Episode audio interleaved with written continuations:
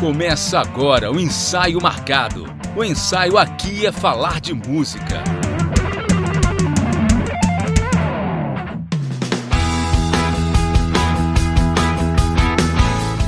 Ouvinte, tá no ar mais um episódio do Ensaio Marcado. O ensaio aqui é falar de música. Eu sou Anderson Mioto e no programa de hoje daremos continuidade à nossa série chamada Instrumentistas. Essa série que a gente começou falando um pouquinho sobre os bateristas, né? A ideia da série é falar sobre os principais instrumentistas dentro de uma banda. A gente começou essa série lá no episódio 13 falando sobre os bateristas e dessa vez o papo é diferente, o papo é grave. Hoje o som é por conta deles, os donos das cordas graves, do groove, os baixistas são o destaque na pauta de hoje aqui no ensaio marcado. E pro ensaio de hoje eu conto aqui com a presença do Robson Mioto, que é baterista, mas veio aqui também para passar os seus dois centavos sobre o, os baixistas. Afinal, baixistas, baterista, todo mundo anda junto. Bem-vindo, Robson. Fala, ouvinte. Boa noite, bom dia ou boa tarde para quem está nos ouvindo. E toda vez que alguém fala para um baixista toca mais baixo, na verdade tá incentivando ele.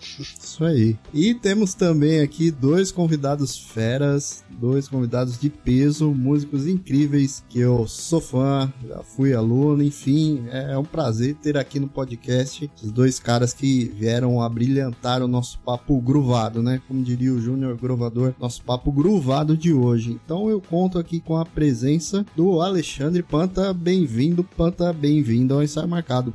Fala Mioto, fala Robson, os irmãos Mioto aí. Muito legal esse projeto de vocês. Obrigado pelo convite, é um prazer gigantesco estar participando aqui do Ensaio Marcado. E um grande abraço aí para os ouvintes. Espero que a gente possa trocar bastante ideia aí. Valeu demais, tamo junto. E, e também temos o Diego Randi. Bem-vindo, Diego, bem-vindo ao Ensaio Marcado. Opa, tudo certo, Anderson? Quanto tempo, hein, rapaz? Pois é. Isso aí, ó. Prazer, viu? Participar desse bate-papo. Você, o Robson, o grande Panta aí também. Tamo junto, cara. Vamos que vamos. Espero que a gente possa contribuir um pouco para esse lado grave da música, né? Um bate-papo. Excelente. Então vamos lá, galera. Bora para mais um ensaio.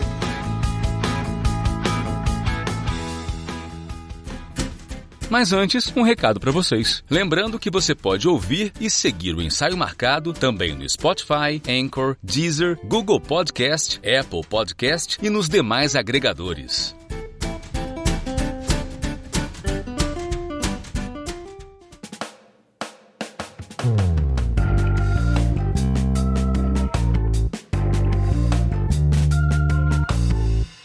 Antes da gente começar o nosso papo aqui, desenvolver a nossa pauta, eu vou pedir para os convidados fazer jabá aí dos projetos, dos trabalhos de cada um, onde que a gente pode achar o Panta, onde que a gente acha o Diego, o que, que, que tá rolando aí para vocês em termos de carreira. Vamos lá, Panta, dá o pontapé aí, fala um pouquinho de você, da sua carreira aí, onde o pessoal te acha, seus projetos no YouTube, enfim.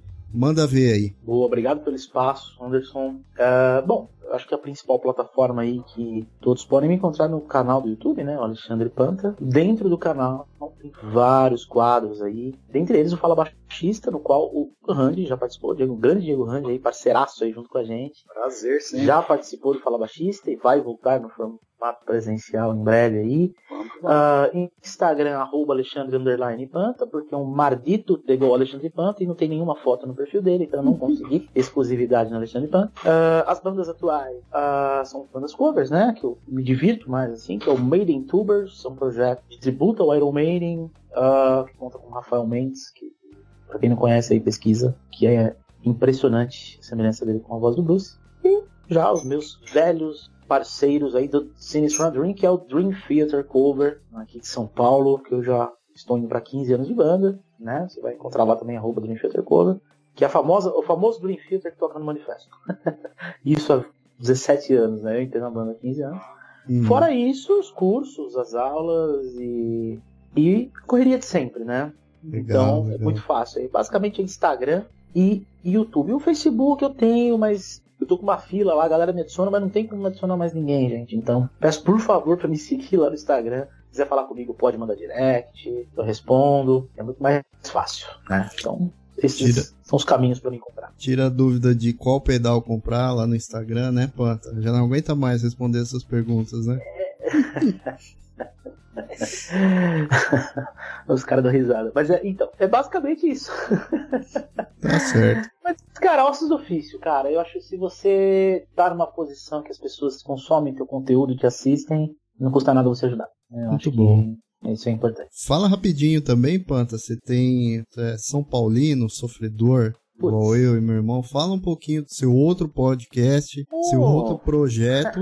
Faz o jabá aí. Pô, legal, cara. Olha, pra quem escuta, uh, tá aí escutando, uh, a gente tem um, um, podcast de futebol que é amigos, assim, formados por alunos meus, né? Ex-alunos, né? Mas que viraram brothers, assim que se chama No Podcast, é o nome em homenagem ao bordão do grande Silvio Luiz, né? Sim, sim. E ali é um, é um lado um pouquinho mais barra pesada de, né? A gente fala mesmo as coisas, linguagem de estádio, negócio. Mas é muito engraçado, muito legal, o pessoal manja de bola, o pessoal acompanha o esporte. Então é super fácil. No YouTube, no podcast, tudo junto, e também no Instagram, arroba no podcast. Eu tô em off um pouquinho, eu tô voltando em maio agora, tá? Pro programa. Mas eu ainda sou CEO do negócio. O programa é meu. Então, se alguém, os caras lá, põe na linha. Forma.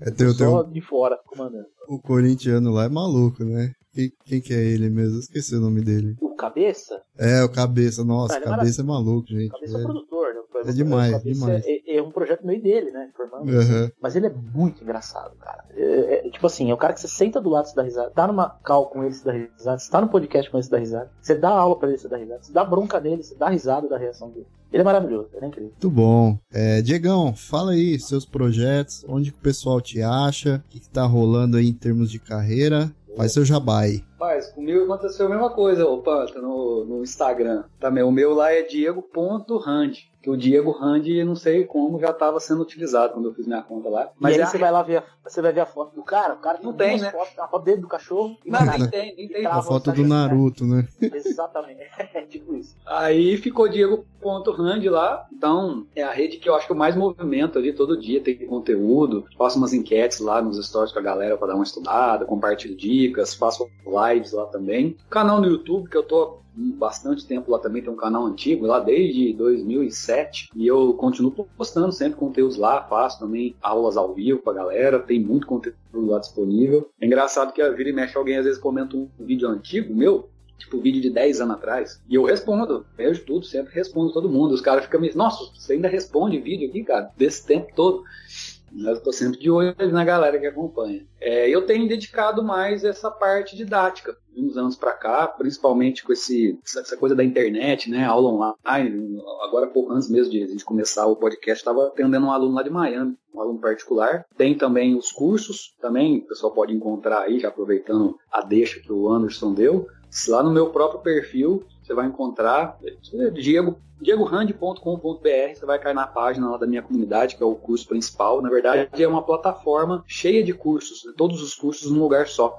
Eu coloquei lá, aí você pode escolher o plano de assinatura que fica melhor para você, pode conhecer primeiramente, lógico, o conteúdo. Ali tem vídeos demonstrativos, cronogramas tudo, tudo mais, meu contato direto para tirar dúvidas. Em termos de tocar, eu dei uma boa parada, assim, já estava mais tranquilo antes mesmo da pandemia. Já tinha diminuído bem a frequência de show, de viagem e tal. Tava mais tocando numa cidade em Franca, região ali só. E aí com a pandemia cortou tudo de vez. Aí eu foquei mais ainda na, nas aulas, principalmente no online. E agora que tá dando uma retomada de novo nos shows. No final de semana toquei sexta, sábado, domingo, fazia muito tempo que não fazia isso. Então a gente tocou, toquei com um trio que eu tenho já há muitos anos, chama Fita Crepe. Inclusive tem uns baixos meus que tem um adesivo, vira e mexe alguém pergunta, o que, que é esse Fita Crepe que tem sim, seu sim. É uma banda, é uma das bandas que eu toco, a gente tem umas músicas autorais, inclusive é um trio de rock and roll, a gente toca os rocks mais clássicos, assim, né, com um som mais setentistas, assim, tipo Led, Floyd, Queen, Purple, Rush, essa, essa galera, assim, é o, o repertório pende mais para esse lado. Então é e é isso aí, basicamente, feito bastante conteúdo para internet, dedicado bastante nas aulas, nos cursos e quando pinta show também estamos aí. Gravações online, vira e mexe aparece alguma coisa para fazer. É engraçado que eles eu posto, né? Esses dias pintou uns trampos lá para gravar um piseiro, né? Que é o que tá rolando agora aí. Os caras viram o story e falaram, nossa, você toca isso também, cara? Ficou legal tal. É, quando precisa, a gente toca. Piseiro, pisadinha, né? Tem, tem, um, é, tem, tem, um amigo nosso que grava aqui, né? E é, ele que me explicou que na verdade não é pisadinha, é piseiro, né? Então o Diego é. falando agora só, só confirma aí. Piseiro. Mas, assim, desculpa interromper, mas é, o piseiro é uma vertente do forró, né? É uma, é uma, é. Sub, uma subdivisão rítmica vinda do forró, né? Sim. E ele, ele, o que, que ele acaba sendo, o Randy, na questão de ritmo? Uh, uh, é um pé de serra com vaneira, é uma mistura, é uma fusão? Ou, Cara, ou ainda assim uma rítmica de forró mesmo na condução? É, pra, pra ser bem sincero, eu não me aprofundei tanto nesses pontos com esse estilo, não. Sabe? Eu ouço ali, pego as ideias rítmicas principalmente, para mim parece muito com o forró. É um forró mesmo, né? Esse forrozão mais moderno, né? Não quinta, sexta, quinta, sexta grave, acho que não tem muita firula, é, né? Não é... Cromatismo, é. nota Sim. morta, então, aquele Pode timbre, timbre jaco, né? Captador da ponte. Ponte pontezinha com um pouquinho Sim. só de agudo, sim, né? Só pra dar um... Exatamente. É. Inclusive, até o, quando eu gravei, o cara pediu pra dar um usa aqueles timbres lá assim e tal. Eu gravei um, um demo pra ele lá, falei assim, é, Nasalado, né? É. Ah, ah. Bem nasalado. É, manda ver, mete ah, nota aí, então tá bom. É. eu toquei, eu toquei forró, toquei sertanejo muitos anos também. É então... interessante, cara. Tocar isso aí é bem legal. Boa demais. Confesso que ouvi, não é... ouvi não, ouvi é, é legal. É, ouvi. Eu ia falar isso agora, cara. não é um tipo de som que eu coloco no meu carro pra eu ouvir, por exemplo, pra curtir. Não faço não, se isso. Se eu colocar, eu, jogo, eu me jogo com o carro dentro do rio. Mas assim. É, tem aquela, é. você ouve uma, ouve todas. Né? Não, nada contra, né? É, é, bem interessante você parar pra tirar, Sim, analisar. Tem umas coisas bem legais. Tocar é divertido demais. Já toquei muito ao vivo com esse tipo de som. E aprende muito. A gente aprende como músico, isso que é legal. Demais. Mas a gente tem as preferências, né? Maravilha. Então, recados dados aí, pessoal. É, procurem o Panta e o Diego Hunt aí nas redes sociais. Sigam eles no Instagram. Acompanhem o trabalho deles lá no YouTube. Trabalho muito bom dos dois. Sou muito suspeito para falar, mas recados dados aí. Vamos então começar a nossa pauta. Já deu para perceber aí que a gente comentando aí sobre o Diego e o Panta, né? Comentando sobre o Piseiro, sobre o time do baixo, que a galera é alto nível aqui. Então, então vamos lá, vamos seguir aqui. Dá início, gente. Uma perguntinha. Antes que alguém, algum ouvinte depois venha falar, ah, mas não falaram disso, não falaram daquilo. A título de curiosidade, é baixo ou é contrabaixo? Qual que é essa diferença aí rapidinho? Só pra gente contextualizar isso logo no começo do papo, para ninguém vir, vier depois nos comentários ficar chiando. Pô, vocês falaram baixo, mas é contrabaixo, é um, é outro, enfim. Qual, qual que é a diferença aí ou não tem diferença nenhuma? Ah, quer começar, Randy? Fica não, pode ir. Manda, manda, puxou aí. Manda Na verdade, o nome é, composto o completo da coisa é o contrabaixo elétrico, né? E tomou-se por base a gente abreviar para baixo. baixo. Uh, e aí a, a, as subvertentes que a gente tem é o baixo elétrico e o baixo acústico. Uhum, uhum. Só que como o baixo elétrico popularizou nos últimos 50 anos, então a gente fala, veio, o cara vai saber que é um baixo elétrico. Vamos baixo, a gente vai saber que é um baixo elétrico aqui. Quando for um baixo acústico, chamamos de baixo acústico. É que nem o intervalo de sétimo sétima maior, tem que falar que é a sétima maior. A sétima, não falei nada, interpreta como menor. Já sendo um pouco teórico aí, o Diego sabe muito bem essa questão aí. É, eles chamam o acústico de double bass também. Double bass, exatamente. Legal, então, assim, legal. o contrabaixo e o baixo é a mesma coisa, tá? Tem... É uma abreviação mesmo. É uma abreviação. Com o tempo, passamos a chamar de baixo mesmo e ficou mais. É porque, se você pegar alguns encartes de bandas dos anos 80, 90, é, contrabaixo fulano, da banda Yahoo, né? Aí nem chamava de contrabaixo. Aí hoje não, é, é, é baixo. Ficou mais direto e reto. É isso aí. Boa, boa. Então vamos lá, começando então para valer o nosso papo. É, a gente gravou então esse, esse episódio aqui é uma série da nossa série do podcast, né, chamada Instrumentistas, onde a gente vai falar um pouquinho, né, sobre os principais instrumentistas ali dentro do contexto de banda. Então a gente começou falando lá sobre os bateristas, né? E a gente começou o episódio dos bateristas com, com uma brincadeirinha que é muito comum aí no meio dos bateristas, né? Tipo, ah, baterista é músico, não é músico, uhum. é, não faz nota, né? Enfim, é só uma brincadeira, né? Eu queria perguntar para vocês, qual que é a brincadeira aí que mais rola no mundo dos baixistas? Ah, o baixista é um guitarrista frustrado, é um, um guitarrista que não deu certo, né? Qual, o que, que vocês mais ouvem aí que, pô, pessoal sacaneia os baixistas aí no mundo da música? Pai, essa aí rola demais, ainda mais quando você leva um set de pedal para tocar junto. Sim, imagino que sim. Aí, nossa, seu set é maior do que o do guitarrista, né? Já ouvi muitos aí. Tem muito, cara. Isso aí é, é. toca baixo, ah, às vezes vem gente já fazendo essas piadinhas, viu? Ah, essa guitarra tá faltando corda. Essa Sim, guitarra isso é Não, mas a, a pior, a pior é quando o cara fala, você toca baixo, você não toca alto, né? Exatamente. Cara, é muito tiozão do pavê, é essa. muito tiozão do pavê, brother. É muito, cara. É muito ruim, ela é muito ruim. Você não tem noção. Boa, Né? boa. Outras também, é, ah, o baixista só toca tônica, não precisa estudar. É, só faz tum, dum, dum, Só tá? dum, dum, dum, não precisa nem saber se o acorde é maior ou menor. O baixo é mais fácil, né? O baixo é mais fácil, O né? baixo Só é põe o dedo fácil, ali, né? né? É, essa é outra Só clássica põe o também. dedo. Ah, tem várias, Tem né? até uma, uma piadinha de músico, assim, que dizem que o pianista, né, vira pro guitarrista e fala, ó, é a bossa Lá menor 7-9. Aí o guitarrista vira pro baixista e fala, ó, é Lá menor. Aí o baixista vira pro baterista e fala, ó, é bossa nova. Aí o baterista vira pro percussionista e fala, ó, acompanha aí, vai preencher. É, vai, vai. É tipo aquele telefone sem fio, né? É, vai perdendo informação com o tempo, informação. né? Chega lá, é. Ah, toca aí, né? Legal, legal. É, cada instrumento tem, tem a sua, a- o seu jeito de ser sacaneado aí pelos Exatamente. demais membros. Beleza, então contextualizamos aqui o, os baixistas, né? Como são sacaneados. Vamos lá, então, queria saber de vocês, começando por você, Diego. Como que surgiu o interesse de, de você pelo baixo? Depois eu estendo a pergunta pro Panta também, porque é, eu acho que essa pergunta é, é legal, né? Lógico vocês são músicos profissionais, enfim, mas o baixo geralmente não costuma ser aquele instrumento que chama atenção logo de cara de uma pessoa, né? É uma pessoa que não conhece nada de música, provavelmente ela vai ficar mais interessada pelo som do violão, pelo som da guitarra, pelo lance da bateria, né? Daquela barulheira toda. E como começou pra você é, o interesse pelo contrabaixo? É, veio, você começou em um instrumento, depois migrou pro contrabaixo, ou já foi amor logo de cara, né? Amor à primeira vista aos sons graves, né? Enfim, como que se desenvolveu isso pra você, Diego? Por que o baixo, né?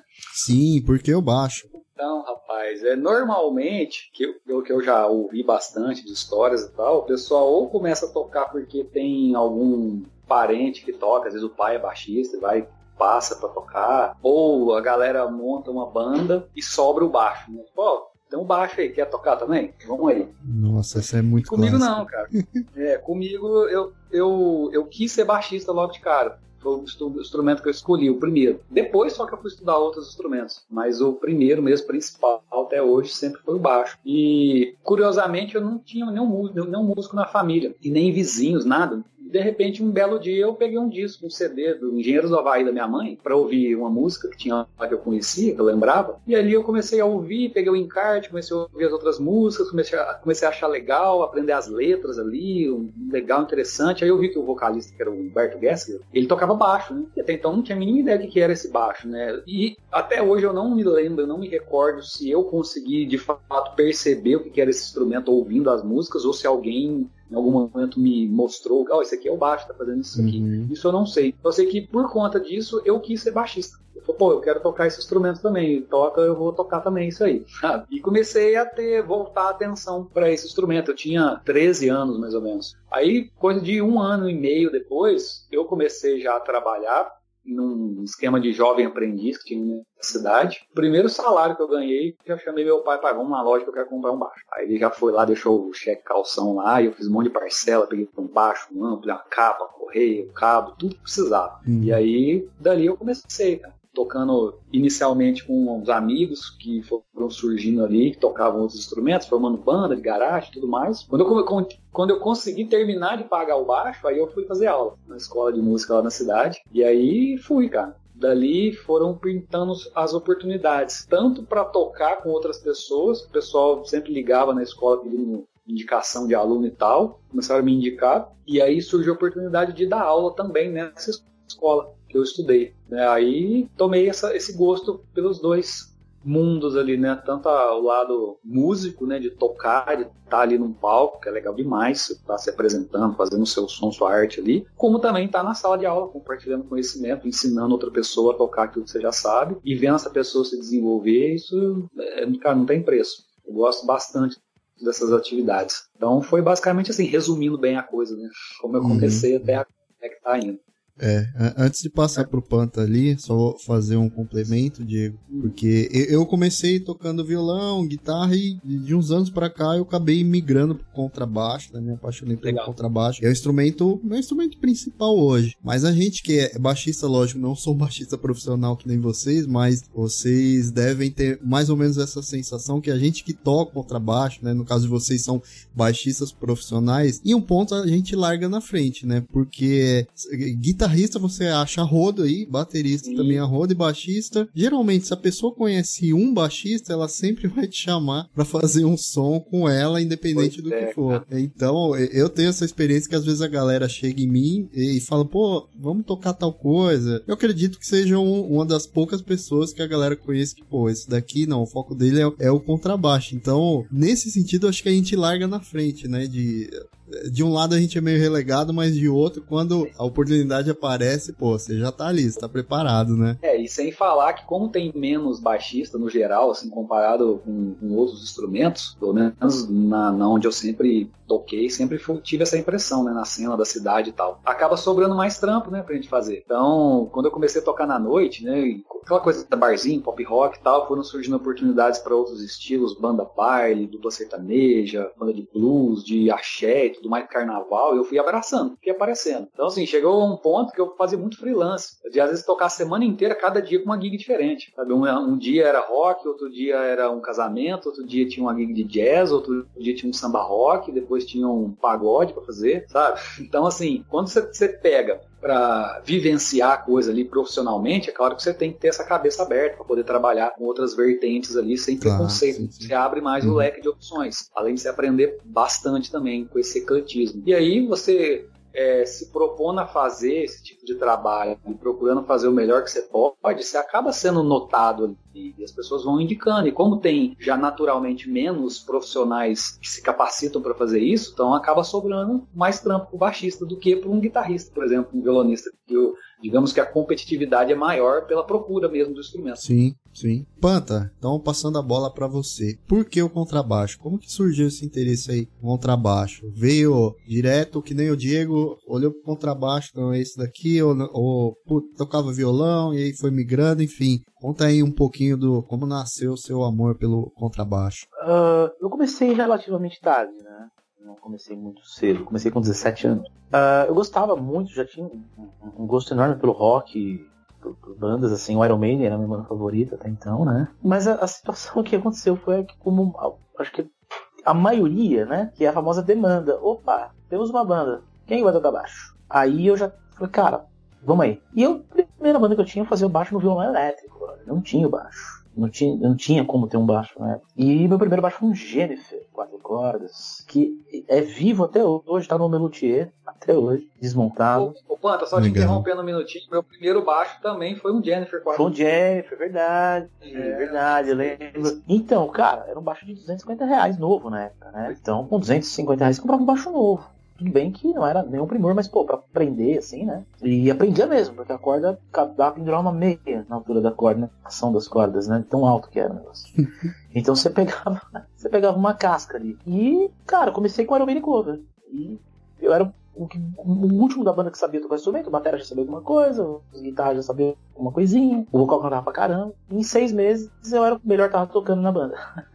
Caramba, eu mergulhei de cabeça. Mas, é, é, mergulhei de cabeça. E com Iron Maiden ainda, hein? Steve Harris aí. colegial, exatamente, fui me virando. E aí eu fiz as primeiras musiquinhas eu pegava no violão mesmo, né? No violão elétrico, eu usava as cordas, as cordas graves, as quatro cordas mais graves, né? Tocava alguma coisinha do Red Hot, as mais simples, né? Side, tipo, uma das primeiras músicas que a gente aprende. A condução de Knock on Heaven's Door, Guns Roses, sabe? Essas coisas assim. Depois fui passando pro instrumento e, cara, me virando, e tudo de ouvido, né? Era, uma, era um, um, um, um mini system, era um, aquele, sabe, pesadinho de, de parecia uma lancheira, ia, o sim, famoso CD. Ia sim, então a gente gravava músicas da rádio na fita cassete para poder tirar depois. A gente pegava CD emprestado, gravava em cassete para poder ir na cassete. Às vezes tinha, lógico, tinha CDs, né? a coleção toda do Iron Maiden, tinha coisa Metallica, do Black Sabbath. E ia tocando, cara. E tocando. Uh, e aí a banda começou a virar, fizendo shows, era um tributo ao Iron Maiden chamado Shadows of Maiden.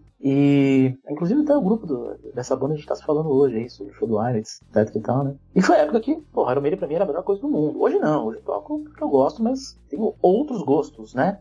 Inclusive dentro do metal mesmo, não é o meu preferido mais, outro fã do é. E aí começou a, a, a banda, fiz, tocamos em algumas escolas aqui da, da, região, alguns festivaizinhos, tocamos num bar aqui, no maior bar que tinha na cidade, aqui em Osasco, que era o, fam, o finado Taco e Birra, era um bar muito conceituado aqui. Vinha as bandas de São Paulo tocar aqui, etc e tal. Tocamos. E aí, um tempo depois, eu fui pra uma banda já de metal melódico. Eu e o Batera, a gente tava tocando bem e, e já tava mais longe do Hello do Angra. E eu, eu evolui muito rápido, assim, sabe, Milton? Eu uhum. consegui uma evolução técnica muito rápido de 2000, quando eu comecei, a 2013, assim, 2004. E aí estudar mesmo, fui estudar em 2005, quando eu entrei no IBT, é, como aluno do Cláudio Machado. Três meses depois eu fui pro Newton, porque o Cláudio me pulou de módulo. Então, um curso de cinco anos eu me formei em um ano e quatro meses. Ah, você chegou a se formar no IBT mesmo, também. Sim, sou formado legal, no IBT da turma de 2006. Nossa, que legal, cara, legal. Formado no IBT. Também uma imersão, foi uma imersão aí, né, Panta? A imersão foi uma imersão. que você viveu, né?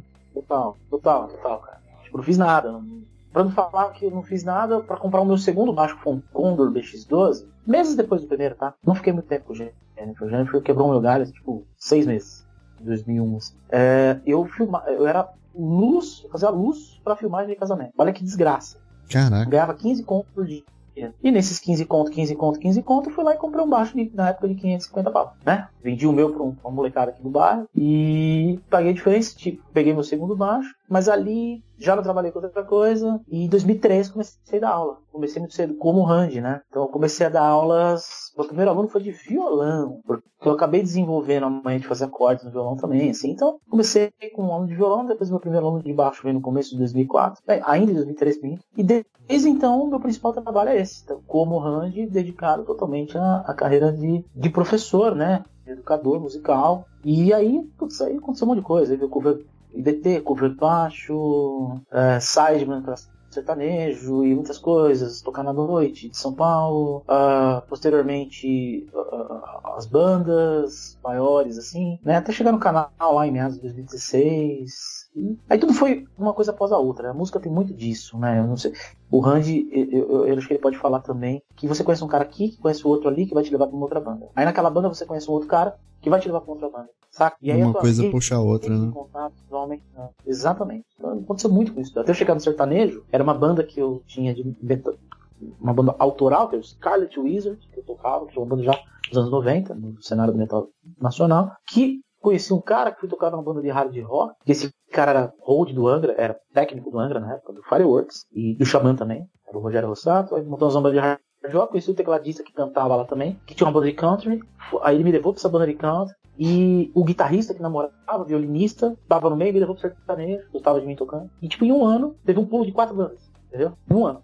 Em 2004. Uhum. Né? Então uma coisa leva a outra, cara. E por isso que eu falo que a forma como você se porta em bandas, a forma como você respeita o trabalho, a forma como você respeita o ser humano que tá tocando ao teu lado é importante. Porque o networking, ele se fomenta uh, pelas boas relações. Então, apesar de, de banda eu ser bem sério assim, quando tinha banda que eu era mais novo, no qual eu era o mais inexperiente, eu ficava quieto, só ouvir, só aprender. Entendeu? Então, isso para mim me ajudou muito a, a, a, conquistar o espaço dentro do meio musical nessa época. E até hoje eh, a gente tem que preservar esse lado, sabe? De ouvir, aprender, né? Tá num, num local que tem músicos mais experientes. Pô, aprende, ouve, se o cara deu uma dica para você, faça. Isso foi muito importante. Muito legal a história aí de vocês, né? Esse amor aí pelo contrabaixo e vou aproveitar aí é, devolver, devolver não, fazer uma pergunta para você, Panta. Para você, qual que é o, o, o, papel do grave no som, né? Eu, antes de você responder, vou até passar a definição que eu tenho para mim, né? Porque muita gente vai falar, pô, o grave traz o peso, né? Traz, sei lá, mais corpo pro som. E eu já vejo de uma forma diferente. Eu, o, o, o som grave, né? O som no contrabaixo, eu acho que ele amacia o som, né? É uma definição diferente que eu vejo pouca gente comentando, mas que para mim é muito assim, é, é, é, muito gritante, sabe? O lance do, do som grave que traz aquele macio no som. Qual é a função aí que você, como você enxerga a função do grave dentro desse contexto, né?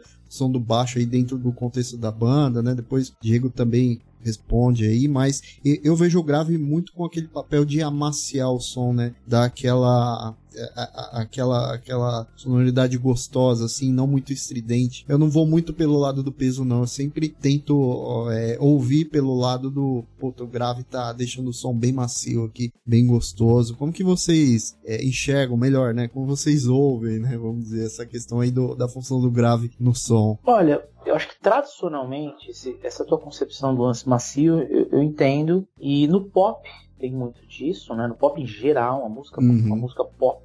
Uh, coisas que veio da era dos, do final de 50 e 60, que a própria Motown tinha esse baixo uh, melódico, muito bem arranjado, por conta, muito por conta do James Jamerson, né? E do, dos baixistas da época. Carol Kay, uma, uma, uma, lenda viva aí do contrabaixo, né? Uma baixista fenomenal. Mas assim, ele. O baixo tem vários papéis hoje em dia, né? É difícil você chegar e falar, pô, o baixo é pra dar o grave, peso. Tem banda que você não vai ver um grave. Um Billy Sheehan da vida não é um grave. Sim, verdade. É um roncado, Soa né? como uma guitarra, é um médio central, Exatamente. um médio grave ali que agride, né? E ele tem o grave dele na proporção, lógico, não mas não tem um grave do Robert Trujillo, por exemplo. Uh, o Iron Maiden mesmo, as mixagens, principalmente nos últimos 10 anos, as mixagens das lives, das músicas ao vivo do Iron Maiden, o baixo não tem grave, cara. A prova disso, pega um software moderno hoje, o Moisés da vida, que uhum. separa as tracks. O baixo do Steve Harris entra no espectro da guitarra. Caramba. Quando você baixa, quando você separa o baixo do Steve Harris, ele só pega o sub, mas ele não pega os ataques e os harmônicos do baixo do Steve Harris. Ou seja, é outra função. O baixo do Steve Harris tem uma função de cortar a mix ali no meio. Dar, é, é, proposital esse, esse ataque, esse estralado, esse timbre mais. É proposital do Harris. É coisa dele, né? O Billy Sheehan. Então você vê outras funções no contrabaixo. John Entwistle já tinha esse ataque no The Who, né?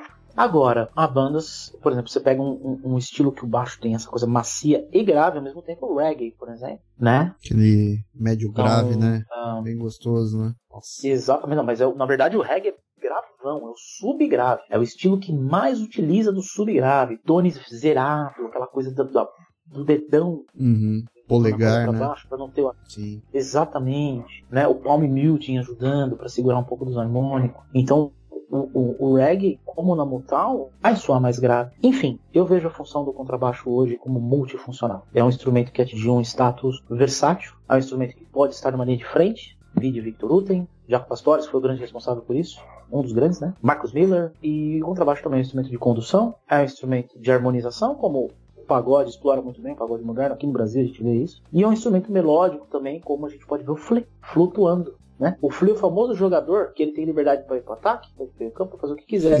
é, é, Mas todo mundo trabalha para ele. É, geralmente o pessoal fala que é, é, baixistas são os zagueiros, né? Que vez, de vez em quando vai e faz um gol. Até, até o Diego fala bastante isso, né, Diego? Seus vídeos, o, já, já ouvi o Ricardinho Paraíso falando isso. Mas o, Pode ir, o, que pode. O, é, o que o Panta até comentou do Flea é uma verdade, né? O Flea é o cara que joga faz em qualquer tudo. posição, faz, faz tudo, tudo, cara, faz tudo, tudo. Então é o cara que harmoniza, você pega a introdução de By the Way, ele tá fazendo harmonia, tá complementando a harmonia com a guitarra, uh, é um cara que faz as melodias, é um cara que faz algumas coisas em contraponto com voz, segue a voz, solo né? de baixo solos de baixo, a rodo e sabe fazer as conduções quando precisa, né? Exatamente. Por isso que eu acho que o Flea é um cara mais que mais transita, a banda que dá mais espaço pro baixista de todas as da história do rock para mim é o Red Hot Chili Peppers, assim, que é totalmente para ele, a banda é toda para ele. É. Sim, sim. E, é, ah. e, é difícil um baixista que não gosta do Flea, né? Eu acho que não existe, hein? É bem difícil. Eu acho que não existe. Eu acho que você vai encontrar caras aí que não gostam, por exemplo, ou não conhecem tanto o Jaco, Pastores, mas o Flea, ele é uma unanimidade, né? Todo mundo é, gosta dele. Sim, sim. Eu, eu tenho um caso de baixistas assim, God metal extremo que não vai muito com, com a onda do Chili Peppers, não gosta do Flea, mas a rejeição dele é bem pouca, né? né? Eu acho que ele, uh, uh, Geddy Lee, Steve Harris, são nomes que transcenderam o instrumento. Isso são referências, né? Então é difícil você ter uma rejeição, né? Precisa ser muito cabeça dura para você não entender a importância de caras como esses, assim, né? É, até porque eles colocaram um instrumento que até então era mais é, coadjuvante na linha de frente, né? Muitas vezes. Então acabou, acabaram incentivando muita gente a entrar, a perceber mais o baixo e querer até tocar. Perfeito. Por conta disso. Os caras Além de tocar pra caramba, né?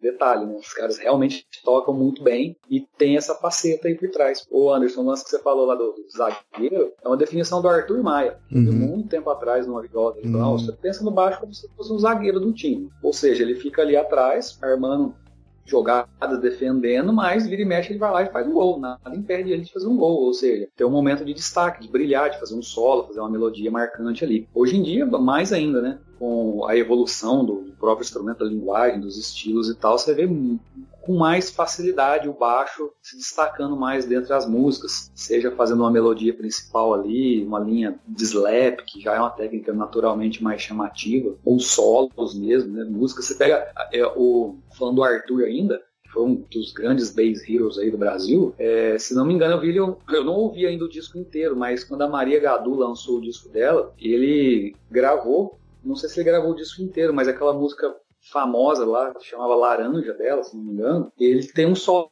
de baixo. Ah, é parece dele que é aquela linha? Caramba, a gente é, tocava no estúdio essa música, né, Robson? Nossa, não sabia que era do Arthur, não. É, é Tocava, e, assim. e, me parece que é o único solo que tem no disco. O disco não tem solos, assim, sabe? Porque é uma onda mais voltada para a voz, né? Letra e tudo mais. É a, a estrela ali é a história da letra e tudo mais. Não é tanta questão do instrumento aparecer. E, e me parece, pelo que eu ouvi por alto, não posso afirmar, mas parece que um dos únicos poucos solos, ou o único que tinha no disco, era esse e era de baixo.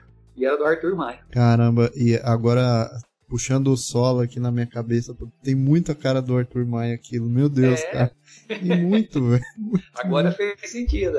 Fez sentido agora. Ô Diego, aproveitando aí a pergunta que eu fiz pro Panta, como que você vê a função aí do, do grave, do baixista dentro da banda? Vou, vou depois, Robson, eu passo a bola para você, né? Porque você é baterista, mas legal também ter a sua, sua visão aí, como que você enxerga aí tá, no papel de baterista o grave, né? O baixista na banda. Mas como que você vê aí, Diego, o grave dentro dessa, desse contexto da música? É o som macio, que eu falei? É o peso, enfim? Cara, eu concordo. Que que, sua concepção. Eu concordo com todas essas definições aí. Eu acho que o baixo o grave, né, ele, ele dá o chão ali pra música. Você tira ali o baixo, tira o grave, parece que a coisa fica meio no ar, assim, meio perdida, sabe? A galera parece que a coisa não vai. Tanto é que muita, muito baixista puxa, né, a sardinha, fala, o baixo é o instrumento mais importante da banda, que não sei o quê.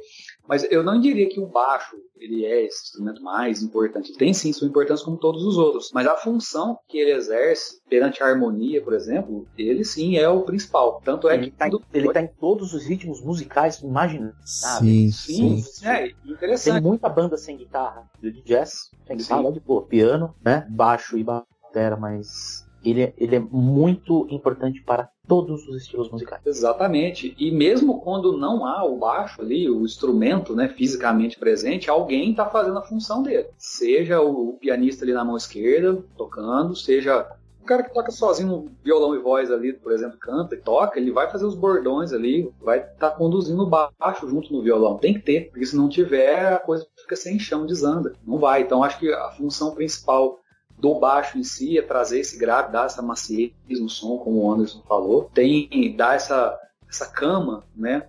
A galera deitar e rolar, digamos assim. Mas ao mesmo tempo o baixo não é só grave, né? É algo que até muito, eu diria assim, quem está começando até no, no, instrumento tende a achar que o baixo é só grave. Às vezes, até na hora que vai fazer uma regulagem de amplificador e tal, vai toca grave pra caramba e nem se preocupa com o resto, né? Fica aquele som embolado. Sim, não é bem assim. Não é bem assim também, né? A gente trabalha com todas as frequências ali. Aqui o instrumento por si só, pela natureza dele, ele já puxa mais essa questão dos graves. Ao mesmo tempo que, em termos de timbre, como o Panto falou, tem vários baixistas que destacam outras frequências, né? Vídeo Billy Sheehan ali, por exemplo, é bem médio o som dele, um, som meio distorcido, né? O próprio Geddy Lee também. Sim. A, a galera que toca aqueles aquele, como é que o pessoal chama, de samba duro, né? O pagode da Bahia ali, tipo parangolé da vida. Pode é agudo pra caramba. É agudo pra caramba, porque tem muita percussão, muita, muita coisa percussiva já rolando ali. Se o baixo for ficar nos graves ali, acaba meio que embolando o som. É, então, frequências acharam, que se chocam, né? Eles acharam um ponto ali que o baixo trabalha bem mais na região aguda. Você vai ouvir um tipo de som desse, vai ver que é muita coisa aguda que tem ali. A galera usa muito baixo seis cordas também, no pagode mesmo, com o Panta mesmo ressaltou ali essa questão harmônica. Muito. Muita melodia nas linhas, é, né? muito presente. Verdade. Muito presente também nas músicas hoje em dia. É, baixos de seis cordas têm sido cada vez mais utilizados, né? Não Sim. só mais o, o tradicional quatro cordas, como era há uns anos atrás, né? Era bem comum, o cara começava, pô, toca, às vezes a vida inteira baixo quatro cordas. Hoje em dia já não é tão assim. Hoje você vê muito mais cinco, seis cordas até do que quatro. Mas também tem um lado dos puristas que, Sim, assim, que os caras são completamente apaixonados pelo quatro cordas, sim, né? tem essa galera Então, também. por exemplo, tem hora que é muito bom você pegar um quatro cordas e tocar ele. Sim, sim.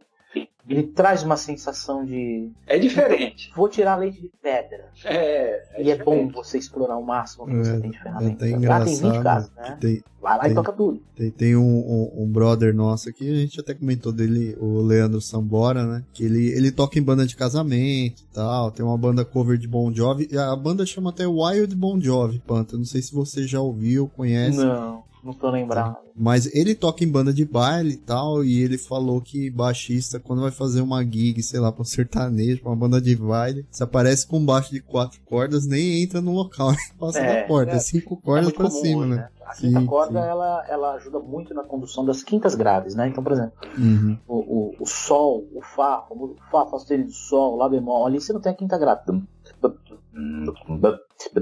Então, a função do cinco cordas nesse, nesse aspecto, como o que eles falam, né? Exatamente. Tal do treme terra, dá um cisão, uns especiais, assim, de sertanejo, né? para todo mundo. É, e como é muito usado em gravações, assim, então você vai, vai tocar, vai reproduzir aquilo sem ter um baixo desse, fica realmente É. Ou também no prog metal, né? Indo pro Dream Theater, indo pro, pro prog, prog moderno de gente, é, é essencial hoje em dia, não tem como, né? Ah, então são, são ferramentas essenciais. Pegando um gancho do que, o- que o Randy falou ali de uma forma bem legal, antes de passar pro Robson, desculpa, só pra complementar mesmo, ah, Steve. Wonder e Michael Jackson tem discos que não tem contrabaixo elétrico gravado. Muitas músicas do Thriller e do Bad, de 87, é apenas o synth. Exatamente. Caramba, não é o Louis É, Johnson eu tocando? gravei, Louis Johnson gravou só o Off the Wall e alguma coisa do, do Thriller.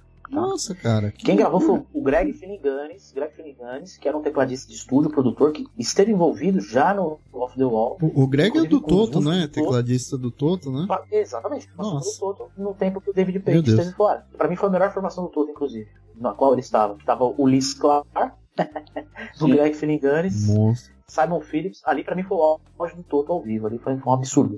E o Greg gravou o synth de The Way You Make Me Feel, ele gravou o synth de, de Bad, ele gravou o synth ah, de Thriller, Thriller, Uhum. aí tem um dó sustenido, terminando a frase ali, e o Louis Johnson gravou praticamente todas do primeiro mesmo, né, do Off The Wall, assim, que era a fase dele. É, e Cê- falando, aproveitando esse lance aí. só, só um só- complemento só aqui, complementando. Panta. É, eu- eu já te Então, passo aí, tá. Diego, rapidinho. Ô, Panta, você não vai me falar que Smooth Criminal é synth também, né? Synth, Smooth Criminal Ah. Synth. Meu Deus. São dois bom. caras que fizeram synth nela, inclusive. Tá bom. Matei curiosidade. Segue aí, Diego. É, quando fizeram aquela turnê do Michael, quando ele faleceu lá, teve os bastidores e tal, o This baixista, is it. isso, o baixista, se não me engano, ele fazia o baixo, e nas músicas que eram synth, ele fazia o synth, o próprio baixista mesmo, ali. Então, ao vivo, pelo menos. É Então, tinha músicas que ele tocava com instrumento baixo mesmo, e tinha outros instrumentos que eram com synth. A mesma coisa acontece na banda do Steve Wonder. que Eu pude ver ao vivo lá no Rock in Rio 2013, se não me engano. Acho que é o Nathan Watts, o baixista, né? Nathan Nathan Watts, isso, né? que é o baixista do ele faz Steve também. Wonder, né? É, exatamente. Então tem algumas, algumas faixas lá que ele fazia, sentava lá e mandava ver. E ele gravou com o Michael também, tá? Tem coisa Ah. dele ali no, no Off the Wall. Dedinho dele também. Tem. tem coisa dele ali também. Que ele tá com o Steve Wonder desde a década de 70. Inclusive, Isn't Lovely ele mesmo gravou. Então ele tá, tipo, 40 anos com o Steve Wonder. É isso que eu admiro nesses artistas. Eles não trocam de músico. Que nem os, os muitos artistas aqui do Brasil que Né? pseudo-celebridades. E o cara troca de banda todo ano porque ele tá incomodado com alguma coisa, né? Porque ele quer aparecer de alguma forma. Aí você vê os gigantes. Gigantes, tô falando de gigantes, tá? Tô falando de Gustavo Lima, não. É, é, desculpa, tá? Mas é, Ah, realidade, né? foi mal. É, Gigante é né? A gente gigante. tá falando de Steve Wonder, gigante é gigante. Quem é- nasceu pra ser burro de carga é burro de carga. Né? No final das contas é isso. É, Steve Wonder nunca tocou a banda dele. Zezé de Camargo, que é uma, é um artista gigante pra cena brasileira, tá com a banda dele há 15, 20 anos. entendeu? Isso é muito legal por parte do. Isso é muito. A gente que é músico, a gente que é o sideman, a gente acha legal. Até porque, pô, bacana, o cara confia no trabalho da galera que tá com a gente, saca? Isso é muito bom. Boa, só um complemento também, Diego. Você tinha comentado, né, da toda a função que o baixo exerce, na função rítmica, melódica e harmônica. E tem uma frase que eu acho que é do Sting, que ele diz assim, né, que você não sabe qual acorde que é, né, qual o nome do acorde, vamos colocar assim, até uhum. a nota mais grave ser tocada. Né? Então isso diz tudo aí da função harmônica, né? Exatamente, define, né? O baixo define para onde você vai levar a harmonia. Sim, então, se sim. tem um acorde sendo tocado, você vai joga inversões nele ali e já transforma em outra coisa, dá outro sabor no, no som. Exatamente. Boa. É, Robson, é, você tá quietinho aí, tá só ouvindo aqui nós baixistas falarmos, mas fala um pouco aí da sua perspectiva como baterista, como você vê aí a função do grave, a função do baixista na banda, né? A gente toca junto, eu encho muito seu saco às vezes, acho que você sofre comigo, né? Mas fala um pouquinho aí também aí da seu ponto de vista. Ah, tô aprendendo bastante, né? E algumas informações aí, como essa do Michael Jackson explodindo na minha mente, destruindo a minha infância. Né?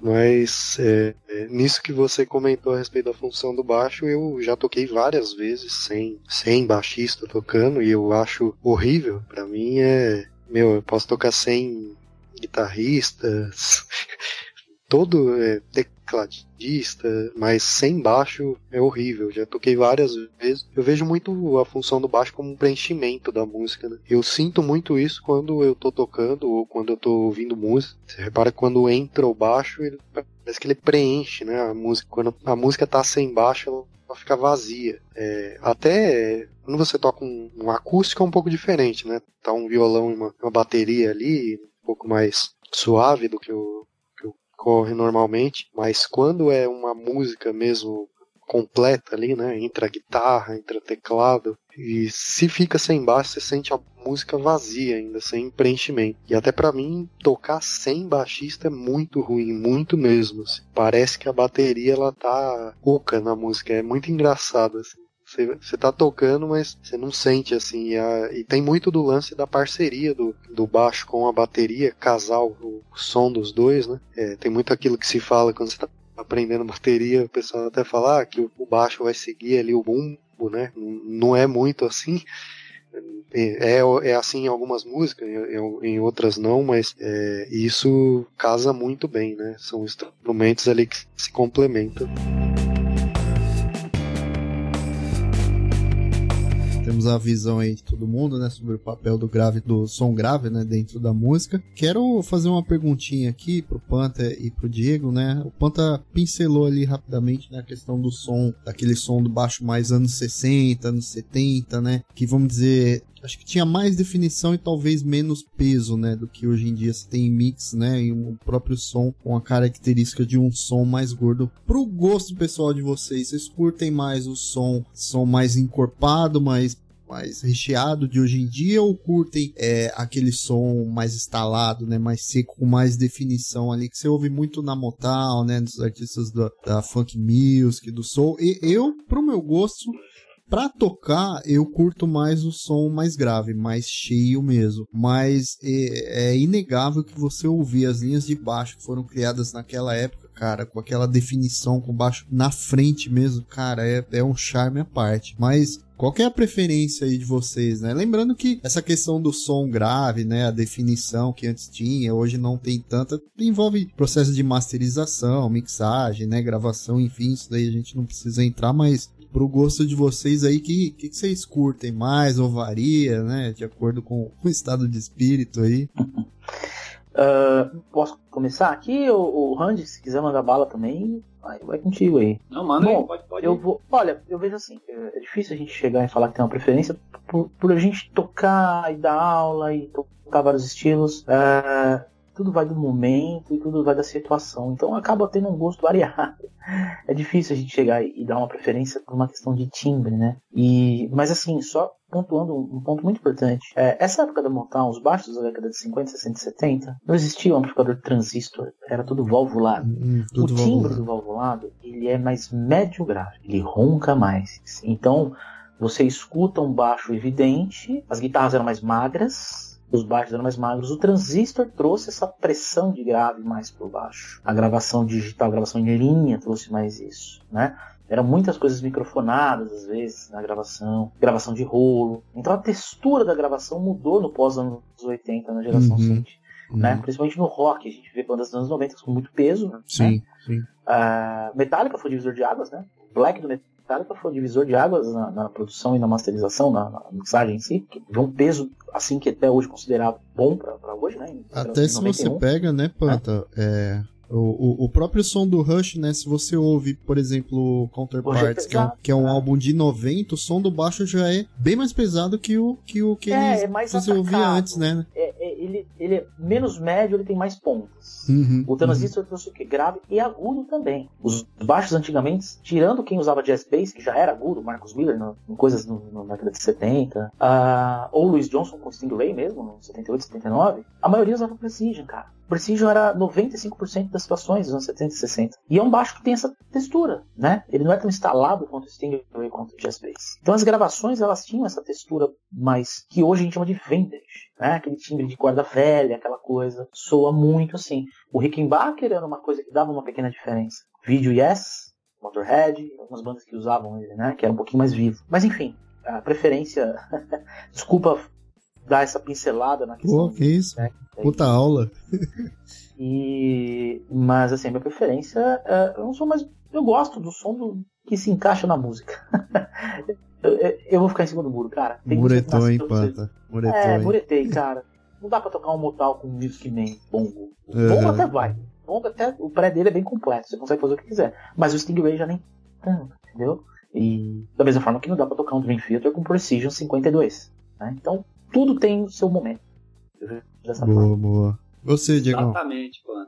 É isso aí que eu ia falar, cara. É, depende muito da situação, né? Pra que, que você vai fazer, o que, que você vai tocar. Né? Tem situações que certo timbre de baixo vai funcionar melhor um baixo ativo, timbre mais aberto, mais brilhante. E para outras situações você vai precisar daquele som mais corda velha, né? tone fechado, coisas do tipo, né? Que tem muito a ver com a questão técnica também do jeito como você toca, não só o instrumento. Mas tem muito essa, varia essa variação, né? Eu gosto bastante. Então, assim, talvez eu, eu preferiria o timbre mais que era usado lá, 60, 70. Apesar de também gostar bastante na captação ativa, no pré, slaps, coisa assim, mais moderna. Mas se fosse para pender para um lado para o outro, talvez eu penderia um pouco mais pro vintage ali. Legal. E você, Robson? Baterista, mas tem alguma predileção aí no som de contrabaixo que você curte, alguma referência? Ah, eu gosto do som um pouquinho mais agudo, tanto que eu gosto muito de dos baixistas que mandam a ver no, no slap, né? Faz aquele slap um pouco mais. Eu gosto muito do som do Jed Lee também. Eu acho que ele tira um som ali, ele faz uma mistura ali, né? Do grave com agudo. Um, é, eu eu gosto mais do som do agudo mesmo.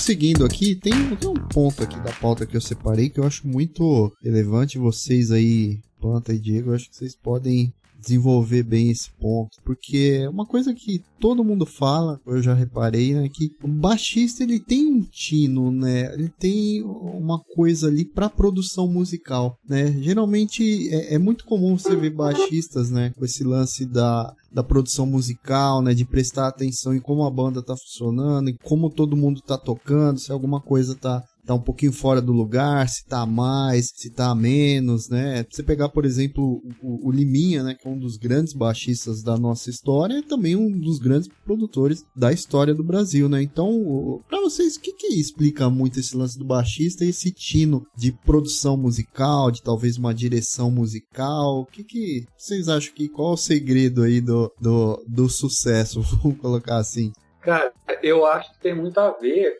pelo fato do instrumento ser, digamos, mais coadjuvante no geral, então Uhum. você já acostuma desde já a tocar para a banda. Né? O baixo se encaixando ali, não, não Sim. tanto quanto um instrumento de destaque, como por exemplo você pega um, um moleque que começa a tocar guitarra no rock and roll, já quer fazer solo, né? quer aparecer. O baixista não, já vai ficar mais de, na dele ali, mais de boa. Então ele vai, vai ouvindo melhor, talvez, o restante da banda dando mais atenção, dando esse suporte, né? Que o próprio instrumento favorece isso aí, na função na banda. E eu acho que por isso que tem muito baixista que acaba virando produtor, por ter essa mente mais aberta, essa visão mais ampla da música que o próprio instrumento, de certa forma, acaba proporcionando. Né? E claro, pelo gosto da pessoa e tal. E tem excelentes baixistas produtores, né? O Liminha mesmo, que você citou ali. O Arthur, ele era produtor lá do Gil. Também, né? Tocou muitos anos lá com o Gilberto Gil. Muito cara bom aí. Gigi da Ivete Sangalo, né? Exatamente. Se Ele pegar já há 20 anos já. é, essas grandes bandas aí, né? Você sempre tem. Na maioria delas, o- já quem que é o diretor musical, o produtor ali. Tem grande chance de ser o baixista. Prateado. Com Belo, né? Boris. baita. Baita referência aí, ó. Pagode. Eu acredito que, que sim, sim, eu assino embaixo tudo que o Diego falou. E o que eu acrescento é que talvez também pelo baixista. O baixista, a gente, a gente dá aula, a gente, eu costumo falar para os alunos: saiba muito e toque pouco. Boa. Estude bastante. Nossa, excelente o tom. definição, hein? Saiba o tom da música, saiba os acordes, saiba os graus, saiba os empréstimos, saiba o que você pode fazer de aplicação modal, entenda o que a voz está fazendo, entenda o arranjo da guitarra. Veja todo mundo de cima, só vê e fica quieto. Faz o que você precisa. É assim que o baixista vai ganhar dinheiro. É, agora, claro, ah, o fato do baixo ter uma conexão do famoso meio campo da banda, ele é o centro da banda. Por quê? Ele trabalha muito em sincronia rítmica, subdivisões, a questão do- de trabalhar muito junto com a bateria, coisa que a guitarra não tem tanto essa responsabilidade quanto o baixo, a não ser que seja um calypso da vida, né? Por isso que eu tô falando, depende do estilo, tem estilo onde a guitarra tem, né? Mas enfim. Uhum. E o baixo também tem a questão harmônica ah, de saber a harmonia, saber o que ele está tocando. Por ele estar nesse meio campo, é muito comum um baixista que estude e, consequentemente, torne-se um profissional, ele tem uma visão panorâmica da coisa. Ele tá sempre. A banda tá no térreo e ele tá no primeiro andar. Você tá entendendo? Sim. E aí sim. o que que acontece? É normal. Eu, eu já trabalhei como produtor musical, trabalho como produtor musical também. Justamente por ter essa visão. Entendeu? Eu já fiz direção musical de trabalho sertanejo que eu fiz. De você enxergar tudo que tá acontecendo. Desde o bumbo naquele lugar, naquela hora do batera, você fala, ó, tira esse bumbo, faz só isso daí. Até o teclado que tá metendo uma mão esquerda lá pra ajudar bastante, coisa que nos alegra muito, né, Diego? E, Aquele e até básico, guitarra, né? é, guitarra que não sabe a hora de fazer uma pausa, né? Calma, né? Então essas coisas a gente acaba tendo essa visão. Eu, eu acredito que a própria, o próprio fardo que a gente carrega acaba dando esse senso pro baixista, no final das contas. O estudo sempre liberta, né? Sempre leva a gente mais longe, deixa a coisa mais organizada. E o fato do baixo também trabalhar muito bem os três aspectos né, da música ali, no geral, que é a harmonia, melodia e ritmo, como o Quanta mencionou ali.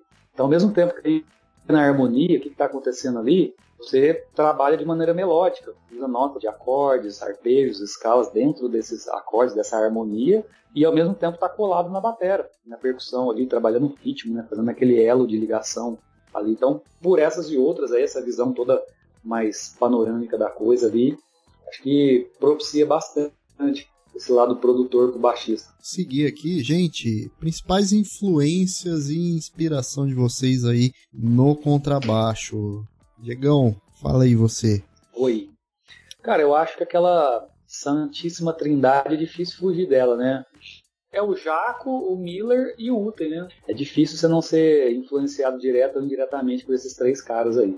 Eu gosto bastante, já ouvi muito também. Uhum. Mas assim, falando em termos de outros baixistas, eu curto a galera do rock ali das antigas, o Geddy Lee, o John Paul Jones. Eu gosto também da galera do funk ali, o James Emerson, o Francis Rocco Prestia, o Arthur Maia, Thiago Espírito Santo, Luizão, Cisão.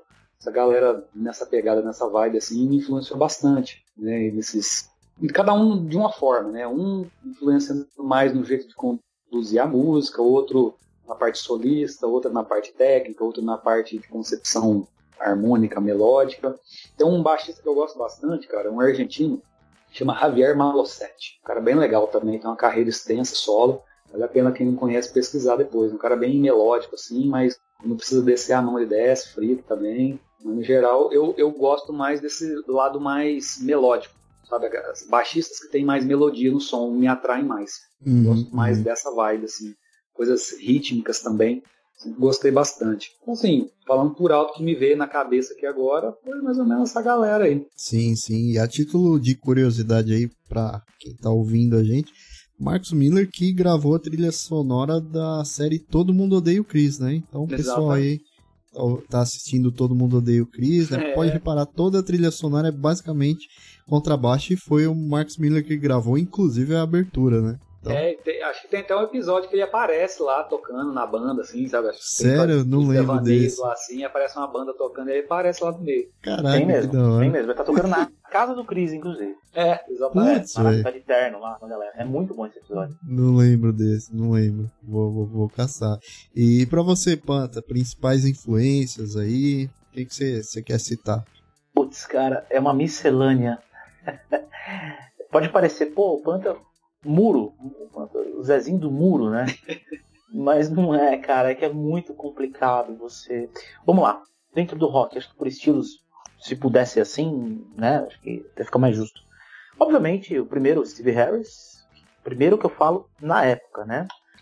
Hoje não Sim, principal. Ah, Marcos Luskoff do Halloween, Luiz Mariucci, Felipe Andreoli, John Young, obviamente, né? Thomas Miller, Sinfoniac. Uh, Billy Sheehan não me influencia muito, pra ser sincero. A- de- a- amo de paixão o trampo dele. Um respeito gigante, pra mim é um monstro sagrado. Mas não me influencia muito, até por questão de tanto pegada quanto timbre. Ah, e muitos outros que eu posso estar esquecendo, tá? Eu acho que lembrando assim. Cliff Burton, nem tanto, né? Uh, Geezer Butler, bom, os antigos. Ah, Roger Glover de Purple, que eu acho Roger Glover, genial, né? John Paul Jones, claramente. E, no geral, hoje, como baixista, a Santíssima Trindade, com certeza. Jaco, Victor, Marcos Miller. Eu, co- eu coloco o quarto elemento aí, que é o Richard Bona.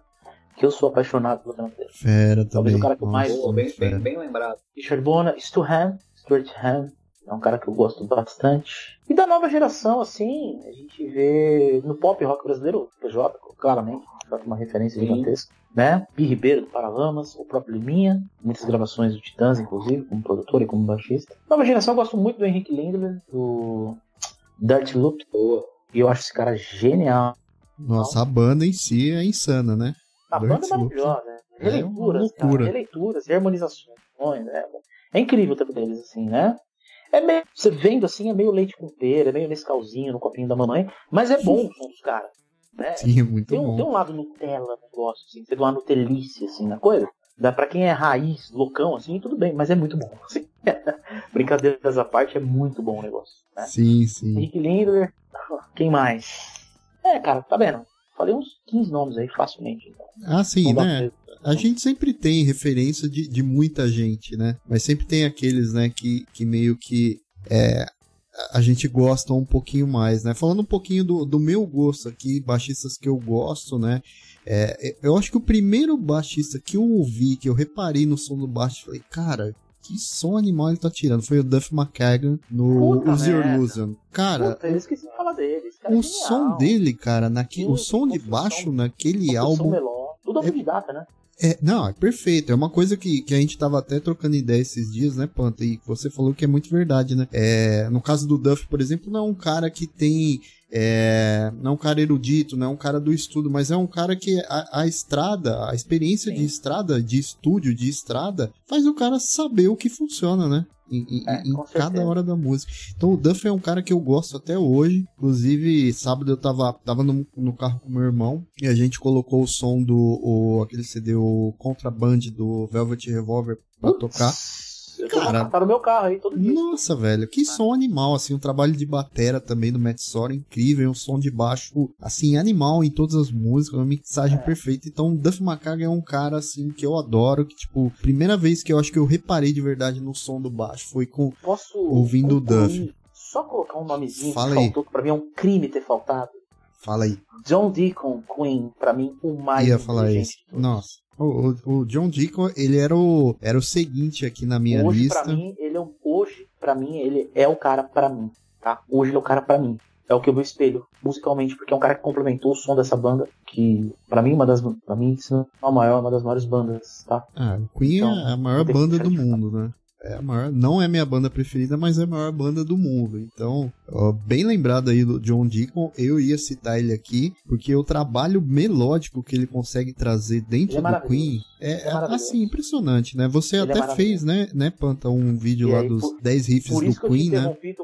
Com ele aqui, porque é um crime eu mesmo esquecer dele. É. Eu fiz o 10 riffs dele. É, você fez os 10 riffs e eu lembro que você perguntou lá no grupo, né? Ah, galera, mandem sugestões aí de, de, de é, músicas do Queen, né? Pra, pra eu tirar. E eu lembro que eu coloquei pra você, ah, You're My Best Friend, né? E, e na época você comentou, pô, que música que é essa? Eu mandei o link do YouTube e você, puta merda, essa música é animal. Então, tipo, John Deacon E tem músicas entrou, né? incríveis, cara. Ela Sim, entrou no top 10, né? Sim, entrou. ela, ela entrou. Entrou, tem Invisible Man também, uma música que ele arrebenta, Under Pressure, né, Another One Bites to Dust, putz, John Deacon, assim, é um cara que a galera de hoje em dia não repara, mas ele é um cara genial, muito bem pontuado, Pan- Panta, o, o John Deacon, sim, tem, tem que ser citado. Outro cara que eu quero citar aqui, que também ele, se não é a santíssima trindade do baixo, na santíssima trindade do rock, ele tá, que é o Geddy Lee, que assim, se daí Sim. Dispensa comentários, né? É, outros caras que eu gosto. O Sting é um cara que eu adoro. assim, o Nossa, S- o, Sting, o Sting, ele é o meu músico preferido. Ele talvez não seja o meu baixista preferido, embora ele seja um, baixista estupendo, mas ele é meu Estupendo. músico preferido, cara. E assim, o que ele faz no, no The Police, na carreira solo dele, é, é inacreditável. Tem até um CD do The Police, que é, que é o, o- o live em Buenos Aires, né? E, cara, você vê o trabalho ali de um power trio, o papel do baixo dentro de um power trio, preenchendo também, fazendo linhas criativas. Nossa, cara, o Sting é demais. Aí tem outros caras que eu gosto muito, o Juan Caleiras do Maná, que também é, é um é um baixista muito competente, tem músicas muito legais do Maná, linhas de baixo criativo, o Nando do Roupa Nova aí, também um cara excepcional que eu gosto muito, né? Paul McCartney, galera não se liga muito, às vezes só pensa no Paul McCartney cantor, mas o Paul McCartney ele tem umas linhas de baixo sensacionais, cara, sensacionais. Você ouve aquela música Silly Love Song, putz, cara, aquela música é maravilhosa, assim. Então, Ricardinho Paraíso aqui no Brasil também é um cara que vale citar, João Moreira, né? Enfim, né? Tem muita gente boa aí que a, a gente acaba sendo influenciado na hora de tocar ou na hora de apreciar a música, né? Então, vale aí a menção para esses nomes. Então, a gente Diego ia falar aí. Randi. Diego Randi, Diego o cara que Flash, toca de tudo pra caramba aí, meu. O, o Diego, uma referência. é, que o, é Di- isso aí? O, o Diego, vamos, ó, vou, vou exaltar um pouquinho aqui o Diego, porque tem, tem uma, uma amiga nossa que participa aqui ah, de algumas gravações, que é a Jéssica Capellini, e ela conhece o Diego, acho que Ah, pode crer. E, e ela falou que acho que você, você participava de, de um projeto com orquestra aí da cidade, É. né, Diego? É com o coral lá da Unesp. Isso. E aí ela falou no grupo, porque ela é, é- ela é amiga também do Dilson Sud, né? Dilson, um Sim, baita sim. baixista. E ela falou que ah, no, a única pessoa que o maestro deixava dar pitaco nos arranjos era o Diego. Então, o Diego Randi aí, bem- bem- bem vale Não, citar mas não aqui também. pitaco, não. Eu fazia a minha parte lá só e pronto. Então tá bom, tá certo. Robson, quer falar aí de alguns baixistas que você curte o som? Eu separei alguns nomes aqui, apesar de vocês já terem falado boa parte deles. Eu gosto muito do som do Champignon, apesar de infelizmente já ter Nossa, falecido, mas eu acho ele um. Era um baixista assim, tinha uma mão, né? Meu, tocava muito bem. Gosto muito do som do Victor Wooten, que é um baixista que eu conheço mais por trabalhos solos, né? É, inclusive descobri que ele fez um power trio aí, que tocava com o Stanley Clark e o Marcus Miller. É, gosto muito do som dele. SMV. porque- Eu tenho esse CD aí, Robson. SMV. Japonês, um amigo meu trouxe do Japão. SMV. Incrível esse trabalho. É, vou até pesquisar pra ouvir ele. né? Eu conheci o Victor Wooten, um colega baixista disse, meu, olha o vídeo desse cara, assim, na época que nem o YouTube nem era tão. Era um vídeo assim que o pessoal mandava por e-mail, né? E aí ele mandou o vídeo e eu falei, nossa, meu, olha, olha o que, que esse cara tá fazendo, é outro monstro. Eu gosto muito do Billy Sheehan, Mr. Big, eu acho que ele. Meu, ele, as, as, as parcerias que ele faz ali com Paul Gilbert, tava até ouvindo aquela música é, Da- Daddy, que é Não, não lembro o nome completo da música. Little Brother. né? Isso, Little Brother, alguma coisa assim, né? isso, do Mr. Big, ele faz uma dobradinha ali de solo com o Paul Gilbert, meu Deus do céu, o que, que é aquilo, né? Eu gosto muito do Robert Trujillo, que tá no Metallica atualmente, mas que veio aí do Suicidal, Suicidal Tendencies, tocou em outras milhões de bandas, tocou com o Ozzy também, entrou no Metallica em 2003, gosto muito do som dele, meu, você vê o cara tocando, esse cara é gigantesco, descendo no, a mão assim no baixo, e gosto muito também do PJ, aqui do J Question, cara que PJ manda é muito monstro. bem nos slaps e deixa o som. O J Quest tem muita música, aquele som, aquele funk, né? Funk rock ali. E, e o PJ é sensacional. Já vi ele ao vivo com meu irmão também. Gosto bastante.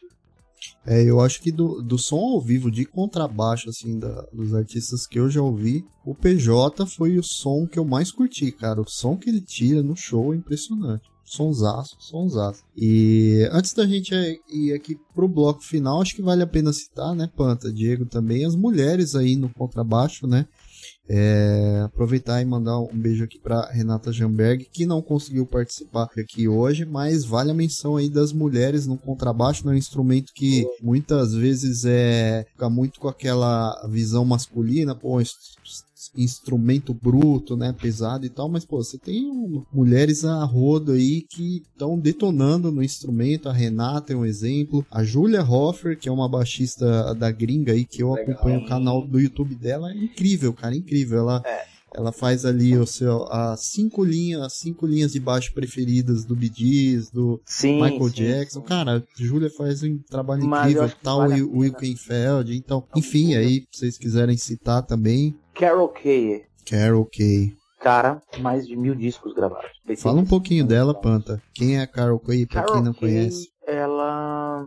Uma das gravadoras não era Motown, não lembro da gravadora que ela trabalhou nos anos 60, onde ela pegava todos os trampos, todos os trampos. Era tipo prateado no pagode, era tipo Era, Pedro. Ivo no, no- no sertanejo. E o, como era o James Jamerson na Motown, ela nessa outra gravadora. Ela também deve ter feito alguns trabalhos pra Motown também, tá? É, de paleta, muita classe, muito bem colocadas as notas. Tudo no seu lugar. É, um- um- uma genialidade na aplicação de cromatismos, uma genialidade na aplicação das melodias. É, eu acho que é uma baixista. Eu vou fazer um vídeo dela, pesquisando bastante sobre. Preciso pegar mais informações, mais nomes, para não falar besteira, né? Mas eu vou fazer um- um vídeo dela, porque ela é incrível. Eu acho que ela é a primeira mulher a ser uma baixista de estúdio, uma side, né? No caso, uma side woman, não sei como se diz aí, que trabalha é, acompanhando, gravando muita gente, né?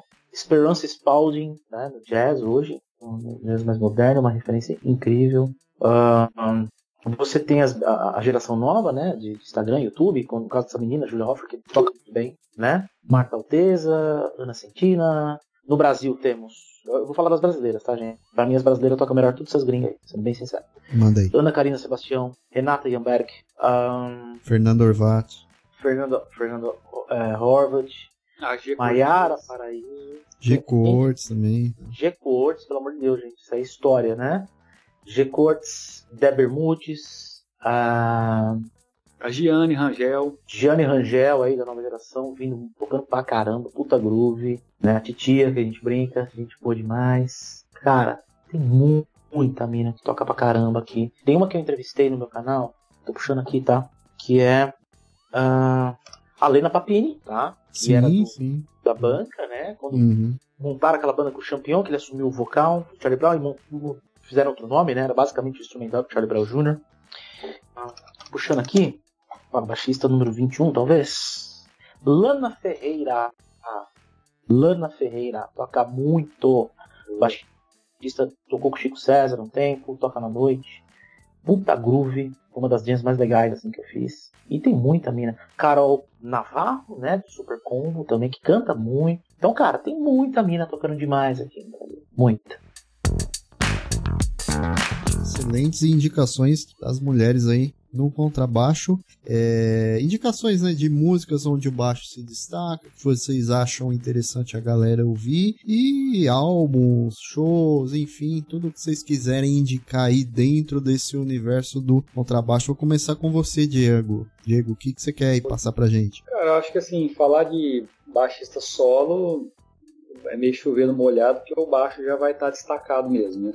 Então acho legal. Uhum falar ali, ó, de pesquisar bandas onde tem bandas com cunho meio pop, assim, mas que tem um baixo na cara, como é o caso do Red Hot, Muse, Primus, né, também, são três bandas ali, bicho, que eu gosto bastante, que tem uns baitas baixistas ali, muito criativos, que conseguem trazer o instrumento para a linha de frente total ali. É, Pearl Jam também tem várias linhas interessantes, o Jeff Ament ali também. Inclusive com o Fretless, né? Exatamente, baixo de oito cordas, né? Aquela ideia dobrada, quatro cordas com as dobras oitavadas. E vem flow, né? Vem flow tem, Jeremy foi gravado assim, Fretless desse jeito.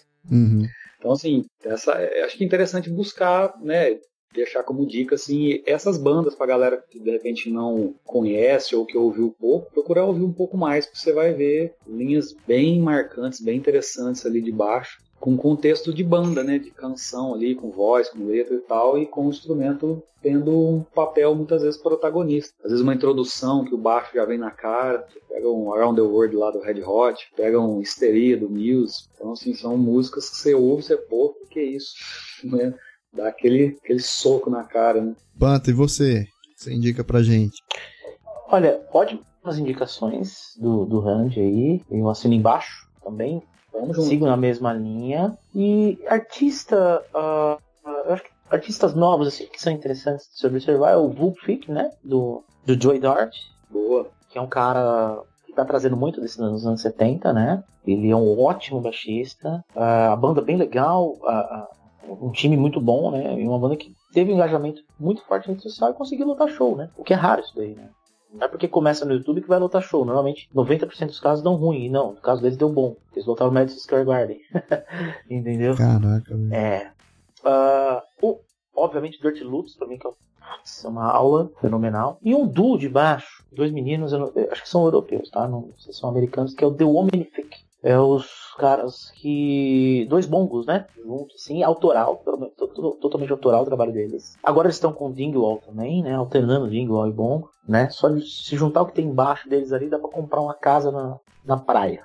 Mas enfim, é, muito bom o trabalho do The Omnific, OM Mundo, né? OMN, muito legal. Tá? Então essas sugestões aí minhas. Legal. Você, Robson, tem mais indicação aí? Eu deixar uma indicação de uma banda, que é o Royal Blood, que é uma banda composta por um baixista e vocalista, o Michael Keir. Genial, bem legal. Um, o baterista Ben Thatcher. São uma banda da Inglaterra e dizem muito que parece que você está ouvindo guitarra quando você ouve eles, mas não tem guitarra. Eu não consegui conferir o show, mas teve um colega que foi aqui o show deles que eles fizeram aqui em São Paulo e disse que é insano, assim caras mandam muito bem, assim, só os dois mesmo. E na frente é um som bem experimental, né, para ouvir muita coisa boa. E deixar uma indicação de uma playlist do Spotify, chama Bottoms Up. Essa playlist, ela é feita pelo Spotify mesmo, ela só ela traz umas músicas com pegada de funk, onde o baixo é a estrela da maioria dessas músicas. Tem só baixista lá, ah. calibre de Victor Wooten, assim, é, só, só nesse nível. É uma playlist bem legal para quem tem Spotify aí. Dá para ouvir no, no, gratuito também, tem aquele anúncio no meio, mas dá para dá pra conferir também. Quem quiser pesquisar aí é Bottoms Up. Cara, Maravilha. Eu, eu, lembrei de uma outra baita referência aqui rapidinho. É, chama Brian Bromberg, o nome dele. Cara, ele é animal, esse cara. Ele... Ah, ele é tiozinho já, ele tem é... um passo de carreira, ele é muito é, animal. cara. Ele muito toca animal. baixo pra caramba, ele toca baixo elétrico, manda muito no slap, mas muito absurdo. Ele, tecnicamente ele é completíssimo. No tap, no fretless, no, no, acústico. Cara, e ele tem uma parada muito interessante, que ele usa o baixo piccolo, né, aquela afinação uma oitava acima, e ele usa drive lá, que parece uma guitarra, cara. A linguagem que ele usa também, bem guitarrística, assim. E ele faz a mesma coisa também no baixolão você ouve, é um violão, mas não, é um baixo, cara. E inclusive tem um que disco bem legal, que eu gostei demais, cara, que eu já ouvi muito, que é um tributo ao Jimi Hendrix que ele fez. só baixo e bateria. E o batera é o Vini Colaiuta, ninguém menos que o Vini Nossa, Colaiuta, o batera. Cara, olha, essa é a minha recomendação. Lembrei aqui, Robson, obrigado, você deu o gancho aí. Eu lembrei aqui desse cara que eu tava esquecendo. É, é Brian Disco- Brumer? Brian, Brian? Bromberg. Bromberg. Place É bom, é bom, acho que é, eu acho que é Bomberg. Não sei se tem um R. É B, tem um R, Brom, Bromberg. Bromberg. Boa. Bromberg. É, cara, o disco que é um tributo ao Hendrix. Só músicas do Hendrix que não tem guitarra, mas você ouve a guitarra lá, mas tá sendo tocada pelo baixo. Animal. Maravilha. Acho que o Robson até mandou aí no grupo. Aí, Brian É, um link Bromberg interessante. Honors Jimi Hendrix. Maravilha. Vou deixar linkado no, no post do episódio, então para quem estiver escutando a gente vai ter o link desse, dessa indicação aí, do link dos canais aí do, do, do Panta e do Diego também. Minhas Legal. indicações finais aqui, eu vou jogar no seguro, eu vou focar mais em álbuns mesmo, então a galera que quer curtir um som de baixo legal, eu já comentei desse disco, vou comentar de novo, vai lá ouvir o Use Your Illusion 1 e 2 do Guns N' Roses, disco que até hoje é tipo uma referência de mixagem, masterização, de disco soa muito pesado, muito com muita presença, assim, um som de baixo que o Duff tira é animal, então fica aí minha indicação. Vou indicar também o Search Fable Live em Buenos Aires do The Police, também comentei aqui antes, é uma aula assim de um power trio funciona e como que o baixo desempenha um papel dentro desse contexto, só tem uma bateria, né? Só aí em, em muitas aspas, né, que é o Stuart Copeland tocando a bateria, o Andy Summers tocando na guitarra, mas eu acho muito legal como o Sting consegue se encaixar o baixo dentro desse contexto. E vou indicar um álbum nacional aqui, que é o Nordestrônico do Ricardinho Paraíso, né? Ricardinho Paraíso e Renato Lemos na bateria. Ricardinho Paraíso que é um monstro também, né?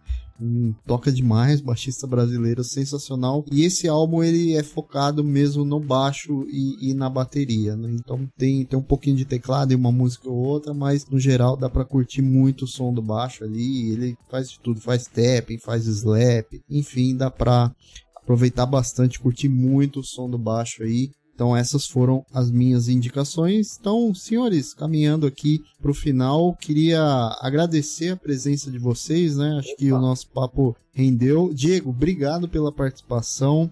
É, bater a agenda aí, tanto a sua como a do Panta aí, foi o malabarismo que a gente fez, né? Para casar os horários, né? Para quem tiver aí escutando a gente, a gente tá gravando dia 26 de abril, uma terça-feira, é 15 para meia-noite. Foi o horário que a gente conseguiu, né, para bater as agendas, mas foi um, um, baita prazer ter você aqui no, no podcast. Vou deixar linkado as suas redes sociais no post do episódio. Maravilha. Obrigado aí por ter cedido um pouquinho do seu tempo, seu conhecimento para abrilhantar aqui o nosso papo sobre baixistas. Espero que você tenha curtido aí Pô, gostei conversar demais. com a gente. É sempre um prazer trocar uma ideia aí, ainda mais sobre o baixo, né? Coisa que a gente vive diariamente aqui. Tá sempre com ele na mão, sempre seja tocando, estudando, ensinando e tudo mais. Então é sempre um prazer trocar uma ideia, compartilhar um pouquinho que a gente sabe, aprender mais um pouco, né? Também com a galera presente aí, o Panta, o Robson, você também. Sempre bom essa troca de informações, cara. Eu gosto bastante. Conte comigo. Se precisar, pode chamar que a gente organiza aí. Só bater a agenda que estamos aí. Com certeza, valeu. Obrigado aí mais uma vez pela participação. Valeu. Panta, também te agradecer, né, por ter cedido aí seu tempo, seu espaço, você também super atarefado aí, tem, tem podcast também que você grava, né, tem os vídeos no YouTube, tem as lives que você faz e, pô, ter conseguido um espacinho também na sua agenda para falar de contrabaixo aqui. Espero que você tenha curtido. Foi uma satisfação enorme ter você aqui. E é isso aí. Valeu aí pela participação. Imagina, eu que agradeço o convite. Foi um prazer gigantesco estar com vocês. O bate-papo foi muito gostoso, gostei demais, de verdade. É sempre um prazer é, estar falando do instrumento que a gente ama, né? A principal atividade de vida que a gente tem. E prazer conhecer o Robson aí. Pô, ótimas sugestões. O Robson é um cara muito legal. É, prazer estar contigo. Prazer ter o Randy aqui, grande Diego Randy. Parceiraço aí. Um professor e baixista que admiro demais, aí, um cara que eu tenho um carinho, um respeito gigante, um monstro. E o projeto de vocês muito legal. Ô, Panta, é recíproco, viu, cara? Pô, que isso, obrigado, Obrigado, irmão. Obrigado. E, e parabéns aos irmãos Mioto pelo trabalho aí. Muito legal, as perguntas muito pertinentes. Uh, um conteúdo muito interessante, muito interessante, não, muito legal, um conteúdo muito é, importante, eu diria, para quem está ouvindo, né? Então, foi um prazer fazer parte e bater esse papo com vocês. Obrigado, meu velho. Pô, valeu, Panta.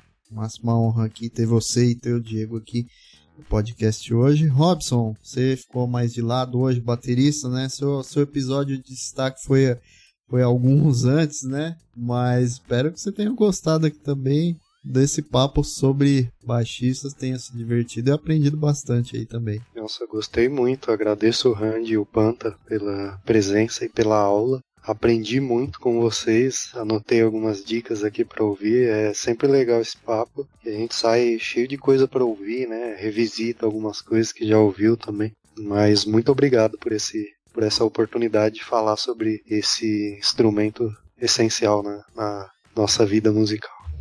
Oh, isso aí. Então, recadinhos agora para os ouvintes, para você que nos ouve, nos ouviu até agora, não esquece de seguir a gente lá nas redes sociais, arroba marcado no Instagram, tem página no Twitter, Facebook também, curte, compartilha esse episódio com os amigos, interage com a gente, coloca lá no, no post desse episódio do Instagram quais baixistas que você gosta, quais músicas que o baixo está em destaque que você curte ouvir, isso é muito legal, né? Interagir com a gente ajuda também na divulgação. Isso é, é um estímulo a mais para a gente continuar aqui trocando a nossa ideia sobre música. Gente, obrigado aí novamente pela participação de vocês. Valeu e até o próximo ensaio. Tchau, tchau, pessoal.